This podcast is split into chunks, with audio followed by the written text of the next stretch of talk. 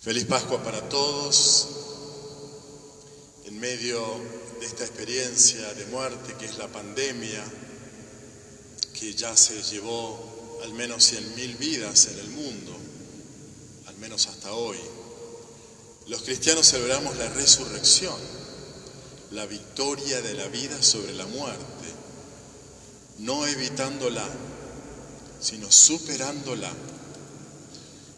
y en medio de esta pandemia y de esta cuarentena, en medio de esta Semana Santa, yo recibí al menos tres buenas noticias. La primera, el miércoles santo, el nacimiento de la primera hija, del primer hijo de un joven matrimonio de nuestra comunidad, Nacho y Agus. Felicitaciones. Otra buena noticia que recibimos hoy es el descenso de la curva de fallecidos en Italia, que ojalá marque una tendencia. Y hoy mismo recibí otra buena noticia, 39 años de casados, de amor matrimonial, de Federico y Claudia. Felicitaciones, Fede, Claudia. Seguramente ustedes en sus casas también tienen buenas noticias, noticias de vida. La vida nace y la vida muere. Y desde que nace está muriendo. Y cuando está muriendo, está renaciendo. El modo de renacer es atravesar la muerte y superar la muerte. Superarla y pasar la muerte de una etapa de la vida a otra, de una situación familiar a otra nueva, de una enfermedad a la salud. Son procesos vitales procesos de vida-muerte, de muerte-vida. Entonces, ¿qué es vivir? ¿Qué es morir? ¿Quién está vivo y quién está muerto? ¿Está vivo la persona que duró 100 años porque tenía buena salud, pero nunca amó? ¿Nunca actuó productivamente en un sentido humano? Poniendo todo el talento de su vida para amar y servir al prójimo. ¿Está verdaderamente vivo el que no ama? Un ser tan pasivo, ¿está vivo? O más bien está vivo el que interpretó su vida y la vive por un amor, con amor a los demás. Jesús, 33 años solamente y amó hasta el fin. ¿Hay un viviente más vivo que Jesús que amó hasta el fin, hasta la muerte?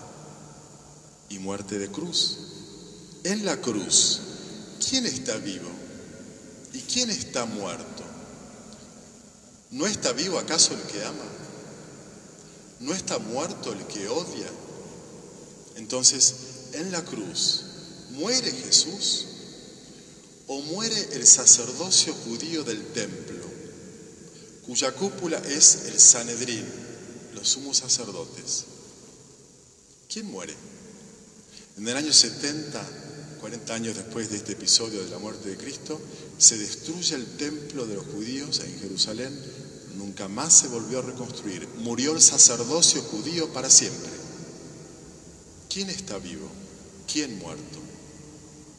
Por eso es que la Pascua nos interroga acerca de si yo estoy vivo o si estoy muerto. Si estoy actuando el amor a la vida siendo fecundo, como Jesús. Y cuando digo el amor a la vida, estoy diciendo el amor a personas concretas, el prójimo. ¿Quién está muerto y quién está vivo? María Magdalena fue a ungir con perfume a un cadáver. En el Evangelio de hoy, ella dice, se han llevado del sepulcro al Señor. No dice, se han llevado el cadáver de Jesús. Para María Jesús todavía está vivo. Ella está haciendo el duelo. La vida no muere para el que ama. ¿Quién necesita ungir con perfume el cuerpo sin vida de Jesús. ¿Lo necesita el cadáver de Jesús? o lo necesita María Magdalena?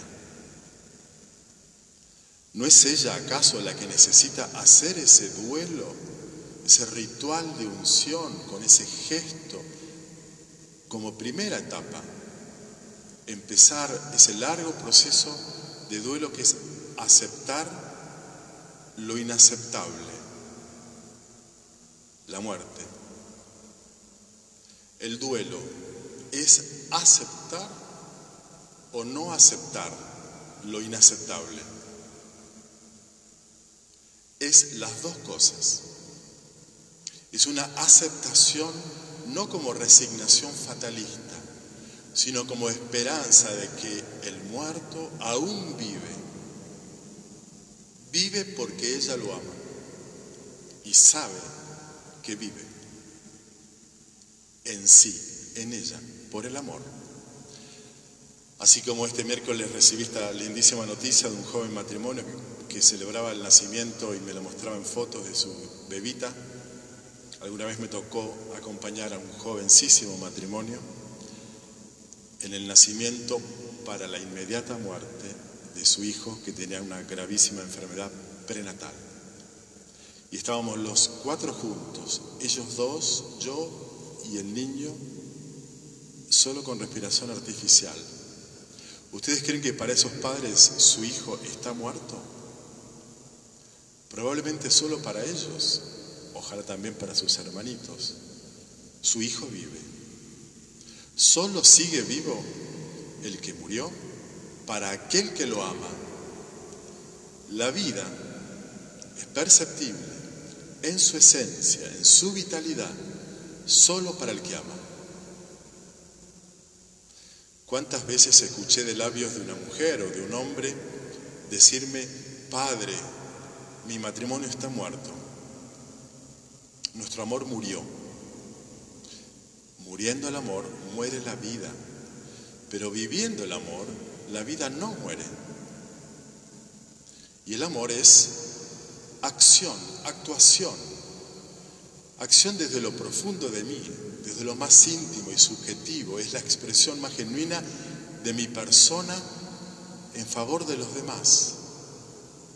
La acción o la actuación de amor no es activismo compulsivo, es expresión de mi más íntima subjetividad orientada hacia el otro. San Ignacio de Loyola decía que el amor está más en las acciones que en las palabras. María Magdalena, cuando va a ungir un cuerpo sin vida con perfume, cumple una acción, un acto de amor, y así poder hacer su duelo. ¿Cómo hicieron el duelo otros? Por ejemplo, los discípulos de Maús, con palabras. Camino de Maús hablaban y discutían por el camino. Un modo muy masculino de vivir un duelo, tirando teorías palabras, racionalizando el acontecimiento. La unción entonces que cumple María es un acto de duelo como acto de amor a quien para ella todavía está vivo, porque lo ama. Y lo ama porque ella sintió que Jesús la amaba a ella.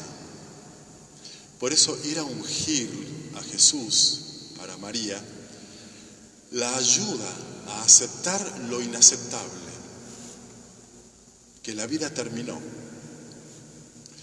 Y cuando ella dice, se han llevado al Señor, no el cuerpo de Jesús, cuando dice, se han llevado al Señor, ella se resiste a admitir lo inadmisible. Lo inadmisible de la vida es su extinción. La vida no puede extinguirse, si no, no merece el nombre de vida. Solo para el que ama la vida no se extingue. La vida es eterna. La vida es resurrección. La vida es entonces renacimiento. Hoy María Magdalena nos interpela a todos con la buena noticia ¿Viste que estaba vivo? Toda vida que muere está naciendo, está resucitando. Dios nos llama a creer y a interpretar en la fe, asumiendo en la fe nuestras muertes como resurrecciones, como renacimientos. No dejan de ser muertes, no dejan de ser finales de una etapa de mi vida, no dejan de ser pérdidas, no dejan de ser fracasos, dolores, pero son dolores de parto. El Padre que resucitó al Hijo por el poder del Espíritu Santo, por el poder de su amor, también es capaz de darnos vida por el mismo Espíritu con el cual fue resucitado Cristo. Y entonces el Espíritu Santo en nosotros, a través de nuestros dolores vitales, hace el trabajo de parto espiritual. El Espíritu Santo da a luz en nosotros vida nueva, cosas nuevas, hombres y mujeres nuevos. Pero claro, habrá que, habrá que aceptar morir, habrá que saber morir. Y saber morir es aprender a aceptar finales, pero sobre todo vislumbrar comienzos. Es más difícil vislumbrar comienzos que aceptar finales, que ya es muy difícil. La humanidad entera está muriendo por la pandemia en la eh, población que representa a todo el mundo, no importa cuánto sea. Es en la entera humanidad que está muriendo por la pandemia. La cuestión es si, si la humanidad interpretará su muerte como final de una manera de vivir y como comienzo de una nueva forma de vida y de convivencia global. Cien mil muertes y las que vengan darán a luz algo nuevo.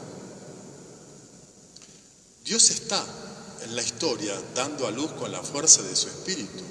Dios sigue siendo el partero de lo nuevo. Él está. Estaremos nosotros. Y ahora voy del, mega planteo mundial a tu casa, a tu vida.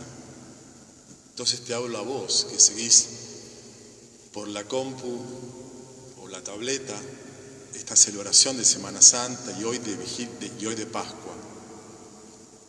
¿Vos sos un hombre o una mujer de fe? O sea, de los que no admiten lo inadmisible, la extinción de la vida, porque la amás tan intensamente que actuás en favor de la vida que fue puesta en tus manos. Yo en mis noches cerradas y oscuras de pesimismo y desánimo, quiero que venga a mi corazón María Magdalena para que me diga, se han llevado al Señor del sepulcro y que inmediatamente me diga, como lo dice después de esta escena en el Evangelio de Juan, he visto al Señor. Les deseo una muy feliz Pascua, reanimen fundados en Cristo resucitado, su amor a la vida, su amor a las personas, trabajen para amar y servirlos, porque sólo así sentiremos y creeremos que el Señor vive. Lo habremos visto en el hermano. Feliz Pascua para todos.